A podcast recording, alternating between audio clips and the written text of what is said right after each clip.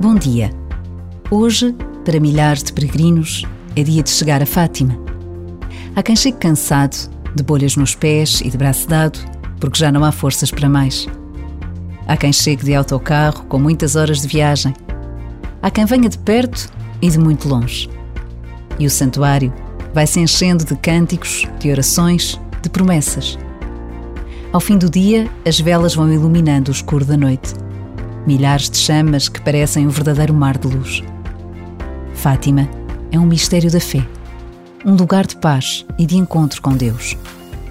Não são precisas grandes explicações nem descrições. Basta estar lá e sentir. Sentir que em Fátima todos temos mãe.